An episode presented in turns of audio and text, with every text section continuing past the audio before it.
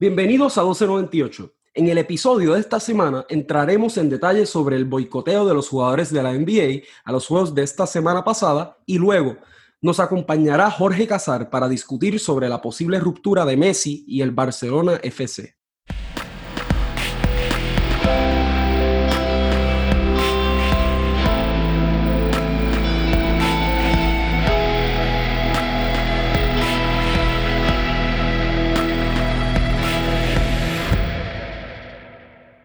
Bueno, Fran, este, hoy yo quiero empezar eh, y quiero avisarle a todos los que nos están escuchando y eso, que hoy vamos a las noticias y los deportes van a ir medio juntos, ¿sabes? Por lo que pasó claro. en la NBA, lo que ha estado pasando en los Estados Unidos en general y todo eso. Y nada, ¿sabes? Quiero empezar diciendo que vamos a empezar hablando con lo que ocurrió esta semana y esta semana pasada, que los jugadores de la NBA empezaron a boicotear no sé si es la palabra correcta para usarla, pero empezaron a boicotear los juegos de NBA por lo que pasó en Wisconsin.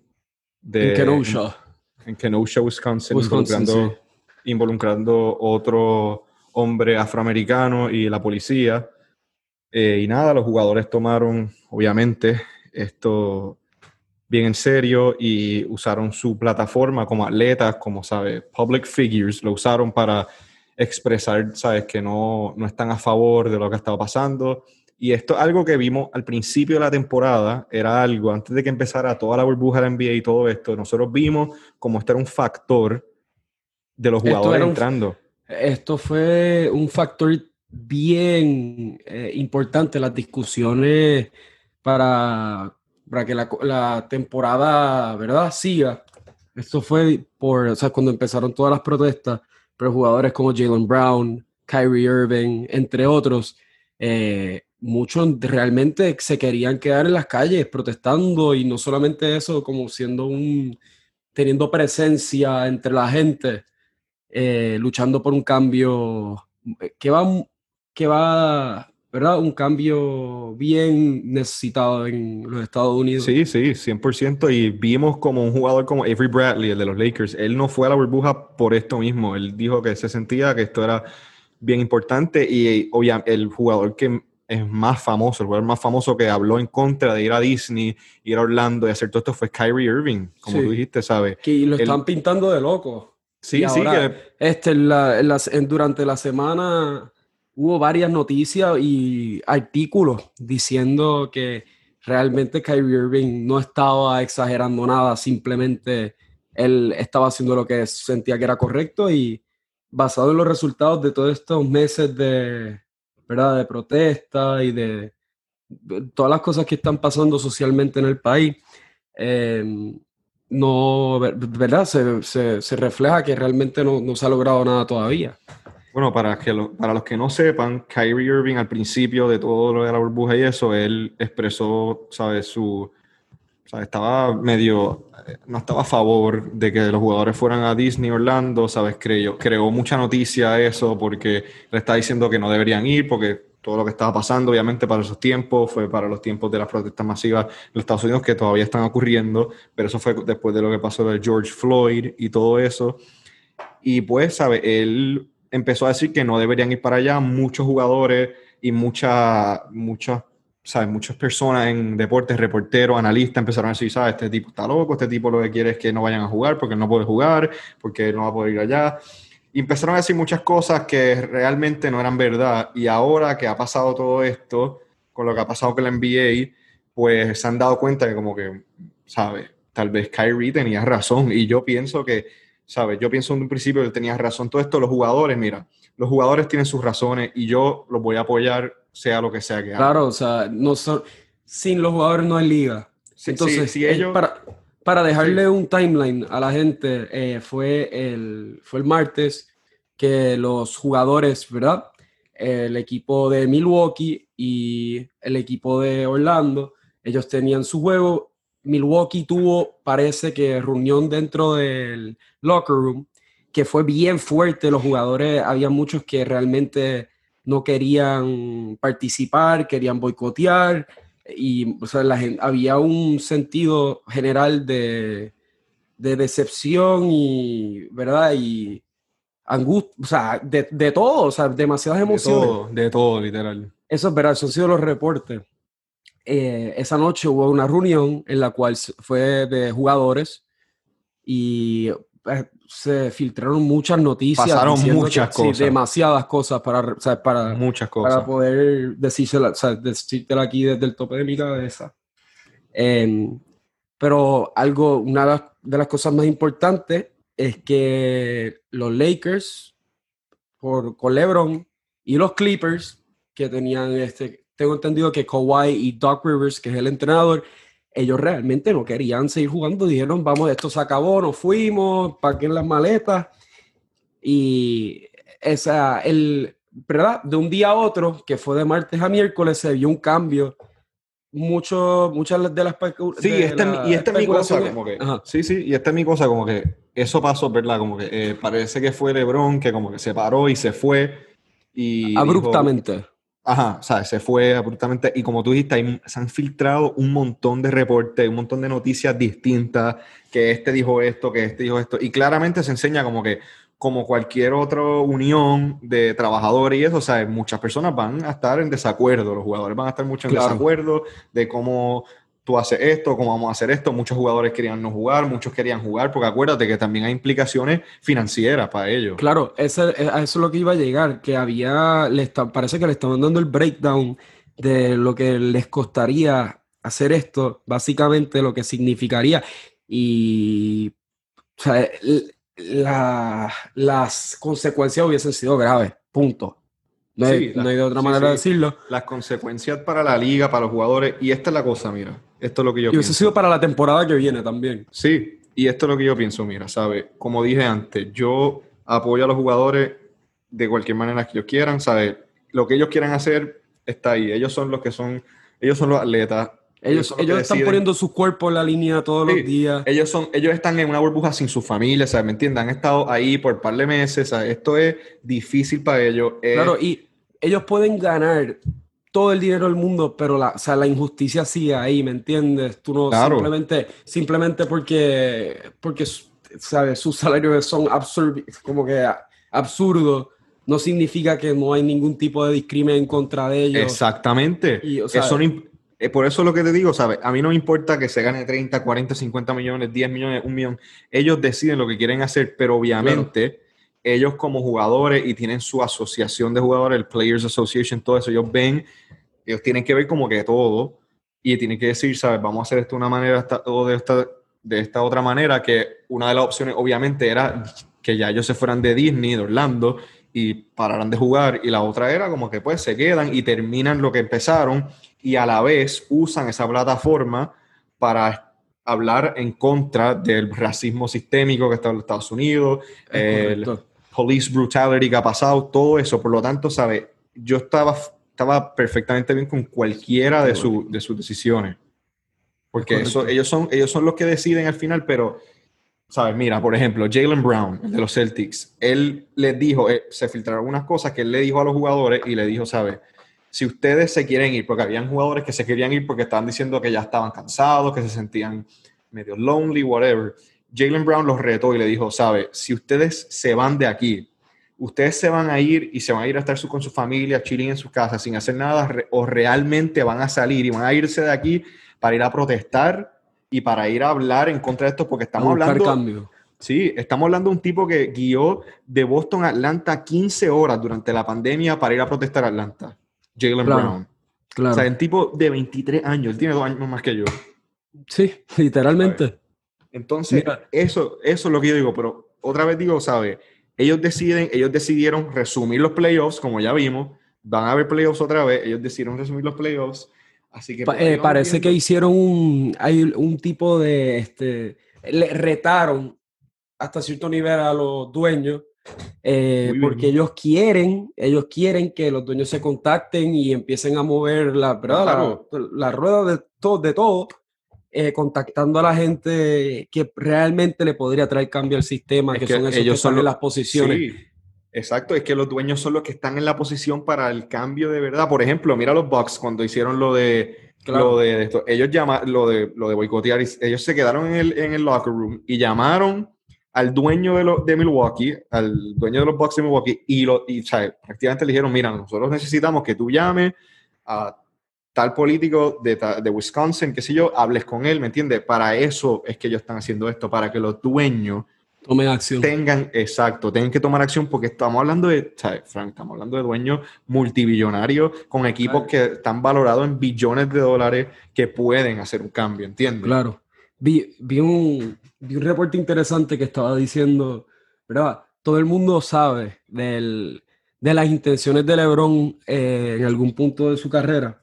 Es ¿Verdad? Que eventualmente él, le gustaría ser un dueño en la NBA y hay muchos, o sea, hay ciertos reportes que dicen que muchas de las movidas que LeBron ha hecho recientes, o sea, los momentos recientes pueden empujar a LeBron a básicamente no tener la, la, la, la opción de meterse en ese mercado, como le ha pasado a, a ciertas personas en el mundo que realmente pues, no le venden el equipo porque los dueños no quieren que tú seas parte de ese grupo. Exacto, y eso, eh, eh, ahí, vamos, ahí vamos a lo que ellos quieren lo que ellos quieren cambiar, lo que ellos quieren, ¿sabes? Por lo que ellos están luchando. Imagínate un mundo donde LeBron no pueda ser dueño de un equipo porque un dueño no se lo, quiero no se lo quiere vender a él simplemente porque simplemente porque fue parte de este movimiento. Porque está exacto, está protestando por por ellos derechos por mejorar humanidad, humanidad. Es, ser la sociedad está la sociedad está enferma. Lo único que ellos están pidiendo es igualdad y que y ya y que no nos disparen por sabes entiendes no nos disparen por ninguna razón. Claro claro claro claro. Eso es lo que ellos están pidiendo. Y bueno ahora ahora vamos a ver cómo cómo pasa todo esto eh, ahora viene van a empezar los playoffs vamos a ver cómo le afectan a los jugadores vamos a ver qué hacen. Claro porque eh, empiezan sí empiezan ahora el sábado con lo que eh, faltaron la semana pasada pero sabe Vamos a ver qué es lo que pasa ahora. Yo estoy bien interesado a ver qué hacen los jugadores y los dueños especialmente. Y el NBA, Adam Silver, que sabe, este es su momento, ¿me entiendes? Si él en verdad es el comisionado que nosotros pensamos que es el, el progressive, el, el, que es el bueno. Pro player de todo eso. Exacto. El, el, bueno, entre comillas, este es el momento que él diga como, ok, esto es lo que vamos a hacer y vamos a estar a favor de los jugadores. Así mismo, ¿eh? Así Pero bueno, ahora vamos... Eh, vamos a comentar un vamos a comentar uno un poquito sobre lo, ¿verdad? Eh, todavía seguimos en la primera ronda. Eh, realmente de las series que de quedan está la de Utah y Denver, que Denver está bajo un juego, eh, se podrían eliminar el próximo, pero Jamal Murray ha sido estelar y Donovan Mitchell, no, Mitchell y él han También. estado... O sea, de ¿Sabes que yo vi, yo vi un, yo vi un tweet, a mí se olvidó quién era, era uno de estos reporteros de, de, de Fox Sports o de estos tipos que dicen cosas estúpidas para la sí. atención.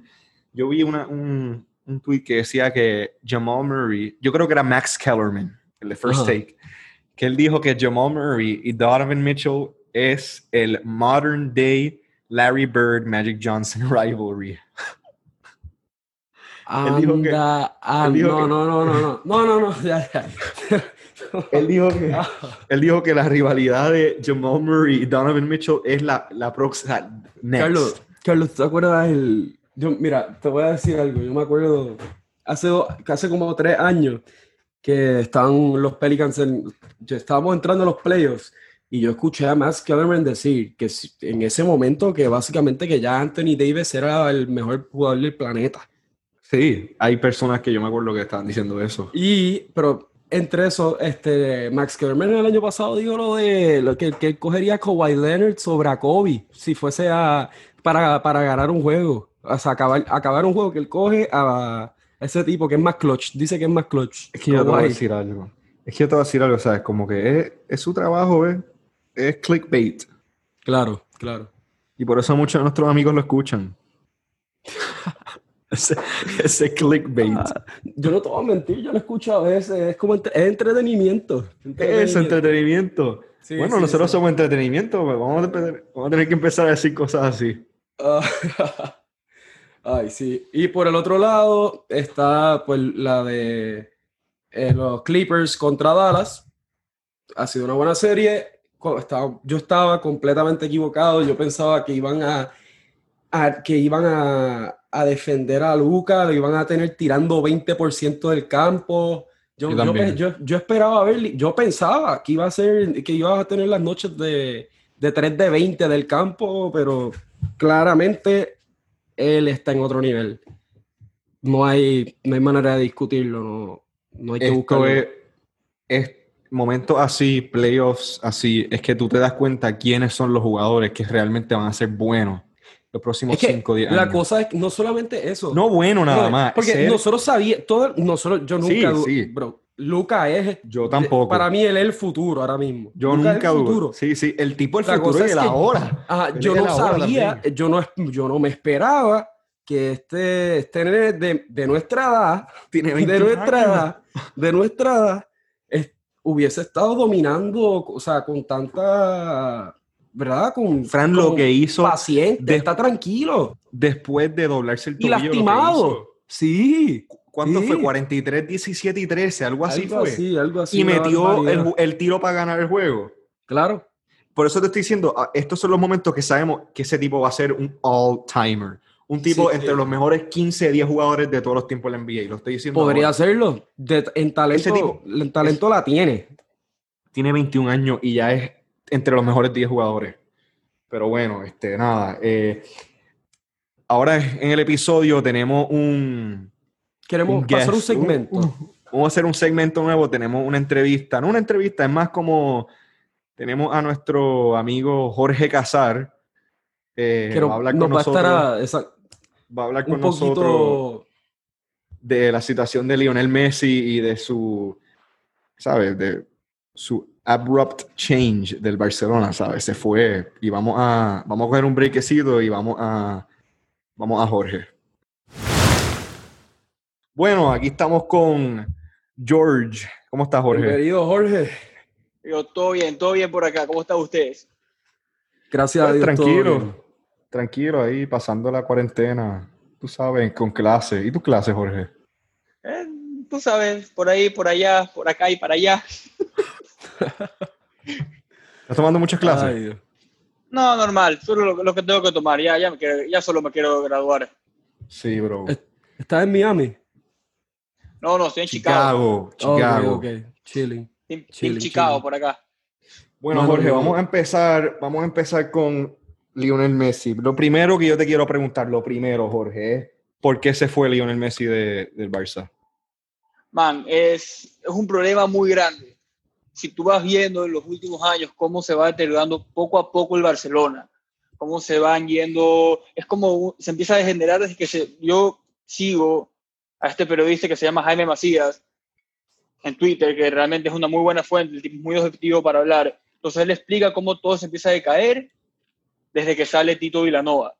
Pues sale Tito Vilanova por problemas de fuerza mayor y llega el Tata Martino y empieza a ver como que todo está, este como que problema de que se empieza a deteriorar, que tú sientes que algo no está bien en el Barça. Ok. Y de ahí se va Martino, viene Luis Enrique y toda esta decadencia se esconde en el triplete que ganó Luis Enrique con Neymar, Suárez y Messi a la, en la parte delantera la, plantilla era muy corta. El Barça ganó ese triplete con 14 jugadores, pero la media de edad era corta.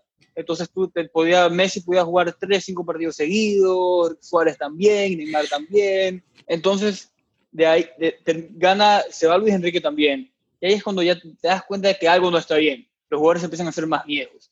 Este, el Barça deja de invertir en la cantera. Así, una cantera que es la base, así, donde salió Busquets, Messi, donde salió Xavi, Iniesta, entonces, si en una página en Instagram que se llama Juez Central, que a mí me encanta, me parece espectacular, tú ves cómo, cómo mira, de la Masía salieron. André Onana, el arquero del Ajax, el Grimaldo, lateral zurdo del Benfica, que lo quiere el Napoli, Curcuyela, que se mandó una temporada espectacular en el Getafe, Adama Traoré, el tipo gigantesco del Wolves en la Premier League, todo el mundo sabe que ese tipo es una locura. Sí que dice que no hace gimnasio el y yo no le creo. Y le, sumas a Dani Olmo, que es titular en el Leipzig, a Eric García, central que se está conciliando en el Manchester City, Thiago Alcántara, que lo quiere el Liverpool ahorita. Tú dices, ¿por qué el Barça dejó de usarlo? y lo, y te, y lo llevas con Griezmann, Dembélé y Coutinho, Entonces 300 tú- millones en suplentes. Entonces tú estás diciendo más o menos que es como un problema ejecutivo. Fran, te pregunto a ti, Fran, como O sea- que tú, tú eras fanático del Barça, Fran, tú eras como que tú lo seguías, O sea- ya no lo eres porque después cambiaste, pero, ¿sabes? Tú, tú, tú, tú que estás viendo, como que tú ves todo esto, ¿sabes? Mira, realmente es que, o sea, esto, desde mi punto de vista, esto ha sido un implosion que se venía, o sea, se podía ver venir desde hace un buen tiempo. Como dijo Jorge, el cambio de entrenador, de técnico, ta- tantos problemas que pasaron, equipo under, eh, con tanto talento, underwhelming, realmente el problema se, o sea, como que era algo desde el tope, se notaba que era algo desde el tope que no estaba funcionando en el equipo. Hemos visto, o sea, vimos tres han tenido tres gerentes los últimos ocho meses el Barcelona. Tú sabes que cuando cosas Una así pasan, ridiculez. ¿sabes? Por No, eso, sí. o sea, tú ves algo pasando. Y siendo uno de los clubes como que del Sí, tope sí. del mundo, ¿me entiendes? Sí, ¿Qué? Sí, entonces tú ves Claro. eso y te voy a preguntar ahora, Jorge, ¿sabes? porque esto, tú sabes, los fanáticos del Barça son apasionados, obviamente, todo esto. ¿Cuánta culpa, cua- cuánta culpa tiene este José, José María Bartomeu? ¿Cuánta culpa tiene él? Sinceramente. yo creo que tiene toda la culpa porque Bartolomeu es el, está en el pico del problema, porque Bartolomeu llega al poder de vicepresidente cuando se retira el presidente anterior por todo este problema polémica causado en el fichaje de Neymar. Y de ahí tú te das cuenta de que algo no anda bien, ahí es como que cambian, compran mucho, no hacen buenas inversiones. Entonces como que es, es culpa, de, es culpa de Bartolomeu. Sí, el, O sea, el- ¿tú piensas que es culpa de Bartolomeu? Sí, si él no, estuviera, si él no fuera presidente hoy, el Barça no hubiera perdido 8-2. Eso ni el partido Sí, de tenis, sí. esa jugada. ¿Tú crees que si, tú crees que si se va Barto- Bartolomeu se queda Messi? ¿O se quedaría? ¿O, o como que tal vez pensaría Carlos, en Carlos, quedarse? Bartolomeu dijo ayer, eh, creo que fue- lo dijo ayer en una conferencia de prensa, creo, que si realmente lo que Messi necesita es que él se vaya, que él se va a ir, pero eso, eso lo que él hace es un es un win-win para él decir eso, porque ya Claro. parece que Messi no quiere estar allí, punto. Claro, exacto. ¿Entiendes? Es que, Eh, Esto es, como, esto es como Cristiano yéndose del Madrid hace unos años. Ajá. Es, Cristiano dice, súbeme el sueldo, porque yo, yo merezco más, yo soy tan grande como el Real Madrid. Y el. Real Madrid le dice, nadie es más grande que el Real Madrid, y se terminó saliendo. Claro. sí. Entonces Messi, entonces si Bartolomeo cede y se, si renuncia, demuestra que Messi tiene más poder que el resto de la es directiva del. Barça. Ese es un problema. Entonces yo creo, yo quiero que se vaya al City porque a mí me gusta ver a Messi ganar. No me gusta ver a Messi jugando en ese Barça, Ajá. Sí. pero yo creo que se va a quedar. ¿Tú crees que se va a quedar en el Barcelona? Es que Bartolomeo no va a ceder. Y yo no creo que Messi vaya a querer cambiar toda su vida para irse a Inglaterra. La y las cláusulas del contrato, si no le dan lo de, si no consiguen una manera de llegar a como que un in-between, si no llega a un punto medio, eh, realmente van- eh, un equipo va a tener que pagar la, la cláusula de salida, que son 700 millones de euros, si no me equivoco, que es una estupidez. Es estupidez. Ajá, entonces estaba, le- estaba leyendo que esto podría terminar en corte, esto se podría poner bien feo. Bueno, porque- antes de, antes de, No. antes que empecemos a tocar a dónde se va y todo eso, rápido quiero decir que como que eh, yo pienso que, como dijo Jorge, ¿sabe? Es la instabilidad, ¿sabe? El, el, el- el hecho de que ¿sabe? él no sabe qué va a pasar con el equipo, ¿sabes? Tú no sabes, lo- como dijo Jorge, los jugadores se están poniendo más viejos, Luis Suárez ni sabemos si va a estar en el equipo el- MLS, eh, la temporada que viene. es- ¿Sabes? No está- sabemos que tú ves a estos otros equipos como el Madrid invirtiendo, ¿sabes? Como otros equipos poniéndose mejor, por decirlo así, ¿sabes? El, el Chelsea tuyo, que... Carlos, te- Carlos, tengo una fuente, tengo una fuente que están diciendo que, que el delantero Luis Suárez está, está contactando con los Puerto Rico Island- Islanders para ver si ¿Los le dan... Chico, por Dios. Por Dios. Roba el Ah. mercado. Jorge, ¿cuánto, Dale, tú crees que, cuánto, ¿cuánto tú crees, Jorge, que tendría que dar el Barcelona de Guayaquil para comprar a Messi? ¿Qué tú, qué tú crees que tendrías ver. que dar? Eh, vendes a todos los jugadores, a toda la dirigencia y el estado y el estadio entero cuatro veces y ahí tal vez piense, tal vez un loan. ok, ok, entonces vamos, vamos a entonces ahora a dónde se va a ir Messi. Tú dijiste que tú piensas que él se va a quedar, que tú, tú quieres que él se quede, bueno, no sé si quieres que se quede, tú, ahí, tú dijiste que quieres que se vaya, tú piensas que se va a quedar, pero ok, vamos a decir que sí se va. Hemos visto los reportes, hemos visto a las personas decir que se va para el Man City, que es el sitio donde él quiere ir. Obviamente está Pep ahí, Pep Guardiola, que era un dirigente de él. Creo donde que él, él- él hay, gente en Pep- el- hay gente en la gente ejecutiva también. Creo que en el grupo ejecutivo también hay gente que estuvo con él en el Barcelona, si no me equivoco. Sí, ¿sabes? Tenemos, y sí, y tiene a, Messi tuvo su mejor temporada, podemos decir, con, con Pep, con Pep Guardiola. Obvio. ¿Sabes? Se, lo- se conocen. Entonces, ¿qué dices tú, Jorge? ¿Tú crees que se va para el Man City o tú crees que un equipo como el PSG, como el Inter, que leí yo que han, ha- han tenido mucha comunicación con la familia de Messi, con él, para o sea, los últimos años en una forma de reclutarlo para allá, ¿dónde tú crees que más o menos él se pueda ir y qué equipo tú crees que el mejor encaje en ese equipo, en la plantilla de ese equipo? Yo no creo que se vaya a París. Por, ¿No crees?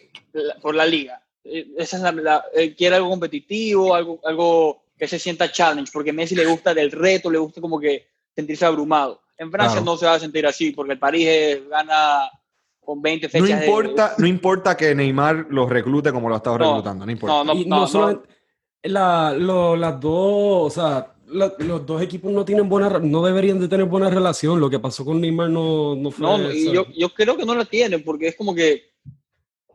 Porque el, el París compró a Neymar por 200 millones y ahí se lo quería vender al Barça por 300. Entonces dices, no, Claro. no, eso, no eso no va a pasar. claro. El, Entonces- problema, el problema del Inter es la formación, es el técnico. Conte juega con, con tres, defensores centrales y dos aleros Ok, y dos delanteros. ¿Dónde pones a Messi en ese equipo? Un- eh, al menos que lo pongas a Messi de segundo 9, que Messi ya no corre, ok. no creo que vaya a encajar. Yo no creo que Conte vaya a cambiar su idea para in- incluir a Messi. Ok, En el City, el City sí puede hacer algo por ahí para acomodarlo. Y, tiene, y la plantilla es muy parecida a la que ya tiene el Barcelona. ok. Y de la última oferta que yo vi del Messi al Barcelona eran 100 millones. Eric García, el que te dije que, que también salió de la Masía, eh, Bernardo Silva y Gabriel Jesús. Esa es la única oferta que más o menos puede cumplir lo que es Messi para el Barcelona. Y también cash. Yo creo le iba a enviar cash con eso. 100, mi- 100 millones en cash. ¿no? Ok. Entonces tú Entonces, dices yo- que... Ajá, sigue. Me- Messi al City, si es que pasa, si es que yo creo que aflojan.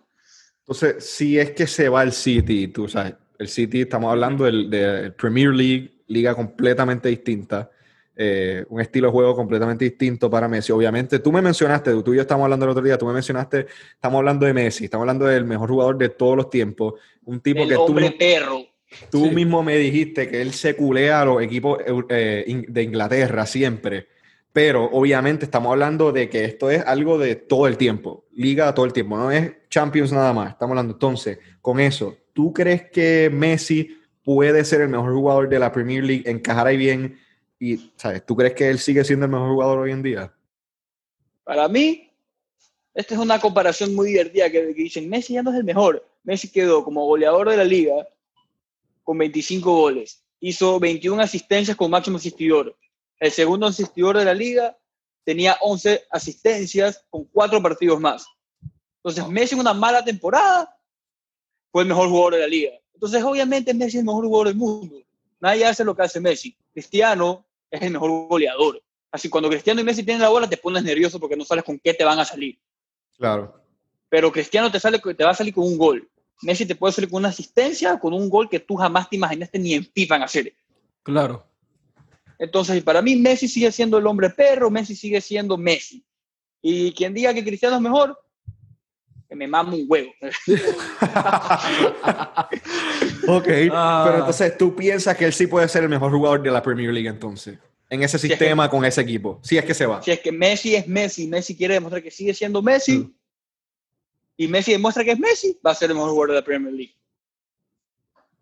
Oye, El, y al, ¿verdad? Ahora hablar del Barcelona. Si Messi, ¿verdad? Termina yéndose, ¿qué podría hacer el Barcelona para restabilizarse y, ¿verdad? Seguir, eh, ¿verdad? Eh, formulando un futuro. Claro, estamos, y estamos hablando del Barcelona que más o menos se, ¿sabes? Por Messi se hicieron de los equipos más famosos en el mundo entero y son de Por los eso. equipos más valiosos ahora mismo, ¿sabes? Se le, Por- va la, ¿qué- se le va la cara del equipo. Hay gente, hay personas que no saben qué es el Barcelona sin Messi. Básicamente. Como dijo Por eso, Fran, que... ¿Qué, qué tú crees, Jorge? ¿Hay algún jugador en el mercado, alguien que ellos puedan invertir o, al- ¿sabe? alguna o hacer algo interno. Exacto. Esa- o algo hacer interno. algo- ¿Qué tú piensas que pasa con el Barcelona ahora? El Barcelona me parece que hizo bien en traer a Coleman. Ok. Koeman es el mismo perfil de Guardiola, jugador histórico de Barcelona, mucho tiempo ahí, de mano fuerte, que él dice yo voy a tomar la rienda de mi equipo y mi equipo no me va a controlar. Eso es lo único que puede hacer Barcelona, porque Messi no lo puedes sustituir por nada del mundo. Claro. Claro.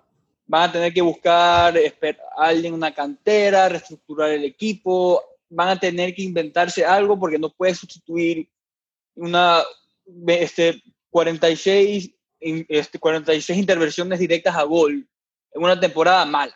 Eso no puedes como que sustituir. Sí, Claro. posible. Entonces, ajá, entonces vas a tener que cambiar el sistema, un técnico nuevo, jugar con los jugadores jóvenes, a ver cómo te vas acomodando ahí, porque no, no se puede sustituir a Messi, como el Madrid nunca pudo sustituir a Cristiano. Sí. ¿A quién tú le Entonces- echarías el ojo entonces de jugadores en Barcelona? Ahora mismo en el equipo. De Bueno, yo personalmente yo siempre le he tenido fe a Dembélé. Ok. Tenemos la misma edad, entonces el tipo tiene 10 años para seguir siendo bueno, entonces yo le tengo fe a él, pero yo no creo que él vaya a ser el spotlight que era Messi, porque nadie va a poder hacer. Obvio. Obvio. Porque el Barça sigue teniendo una plantilla así de, de Ultimate Team. Sí, una definitivamente. ridiculez. Entonces, de- ti- ¿tienen con qué? Simplemente va a ser tan raro ver al Barcelona sin Messi. Si Va a ser tan pasa. raro ver, a- ver a Messi con otra camiseta que no sabe el Barcelona. Eso también. Y ahora, ah, y sabes que va a ser raro también ver a Miles y todos Yo mis quiero ver qué amigos todos de mis nosotros fucking amigos Exacto. yendo a ser Barcelona. Yo quiero verlos con las camisas del Man City o donde sea que se vaya. Sí, con como el esos 10 atrás. panas, como esos panas de nosotros que son fanáticos de los Lakers. Así mismo, Sí, con- con- quiero ver quién se queda siendo eh, fanático del Barcelona. De, de fa- de amigos tuyos, Jorge, que yo estoy seguro que tú tienes fanático del Barcelona, de eso no hay duda. Tenemos en común, como Leo. ¿Sabes? ¿Quién tú crees que tú crees que se quedan siendo fanáticos del Barcelona o tú crees que se van con Messi?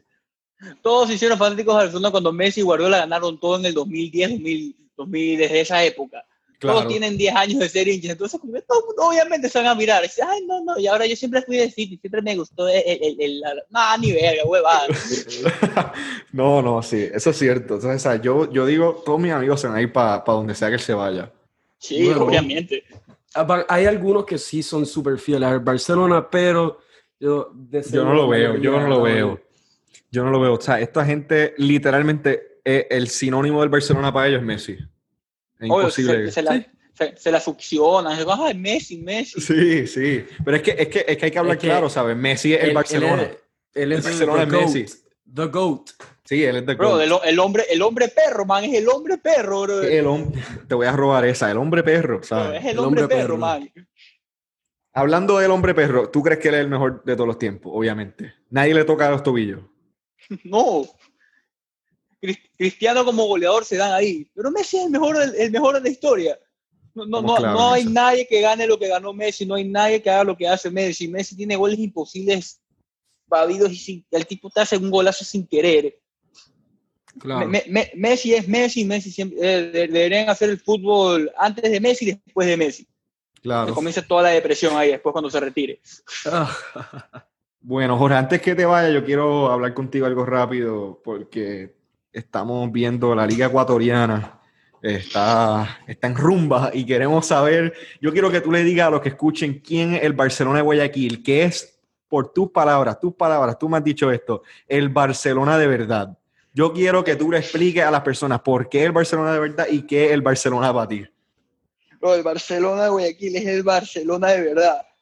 Porque el Barça se fundó en 1899, si no me equivoco, y no eran nada hasta ya los 70 cuando llegaba Johan Cruyff y toda la cosa. Barcelona ya le ganaba el mejor equipo del mundo en su estadio. El, contra estudiantes invencibles con gol del padre Basurco. Entonces, para Oye, mí, Ba- Barcelona pero dicen de que- es verdad. Es Dicen verdad. que ese no es ni el mejor equipo de la liga.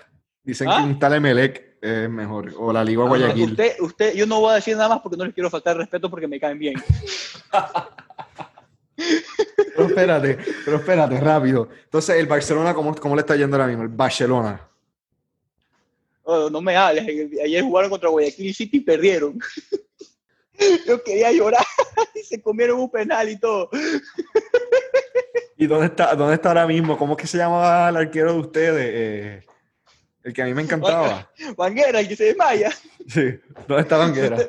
Si ustedes alguna vez vieron a- a el, el meme del arquero que va corriendo media cancha y se pega, se hace el muerto para que no le saquen tarjeta roja, ese es Máximo Banguera. Tiene esa y lo cogió del cuello una vez a un tipo del otro equipo para que, para que no hiciera gol. Anda. Búsquense, mira, lo que están escuchando, busquen a Máximo Banguera. El tipo es un portero que por, ¿sabes? Arquero del, era arquero del Barcelona de Guayaquil y usaba una gorra para ser arquero. De noche. De noche. Pa' jugar. Tenía la publicidad de la gorra vendida. Se ponía así pintura unida, creo. Decía MP1. Él tiene una marca que se llama MP1. Y era Que una marca Jorge. de que Jorge- mi Jorge- de. Sí. Banguera está comiendo banca en el Nacional ahorita. Yo no lo extraño. Bueno, bueno, Jorge, de verdad, gracias por estar por aquí, gracias por, Muchísimas gracias. por Pues estar nada, con nosotros, por ah, discutir esto y nada, bro, hablamos y nos vemos por ahí, ¿oíste? No, por ahí, me disculpo si es que alguna vez me pasé de, de, de lisuras. No, para nada. Pero nada, Tranquilo, Jorge. tranquilo. Bueno, te cuidas. Cuídense. Bueno, para concluir con el episodio de esta semana, queremos dejarles saber que la temporada de NFL está volviendo ya, prontito, y que Demasiado los pronto. New Orleans Saints van a ganar el Super Bowl, se van invictos, mi hermano, invictos, escríbelo en piedra. Eso nos va a pasar porque no tienen el Superdome. Ah, yo, yo lo digo, yo lo digo, chavando, es que quiero recordarle a los panas de la BS que nosotros firmamos a Jarvis Bird, eh, que estábamos loaded, estamos predicted así a, a ganar 13 juegos y ganamos como 6.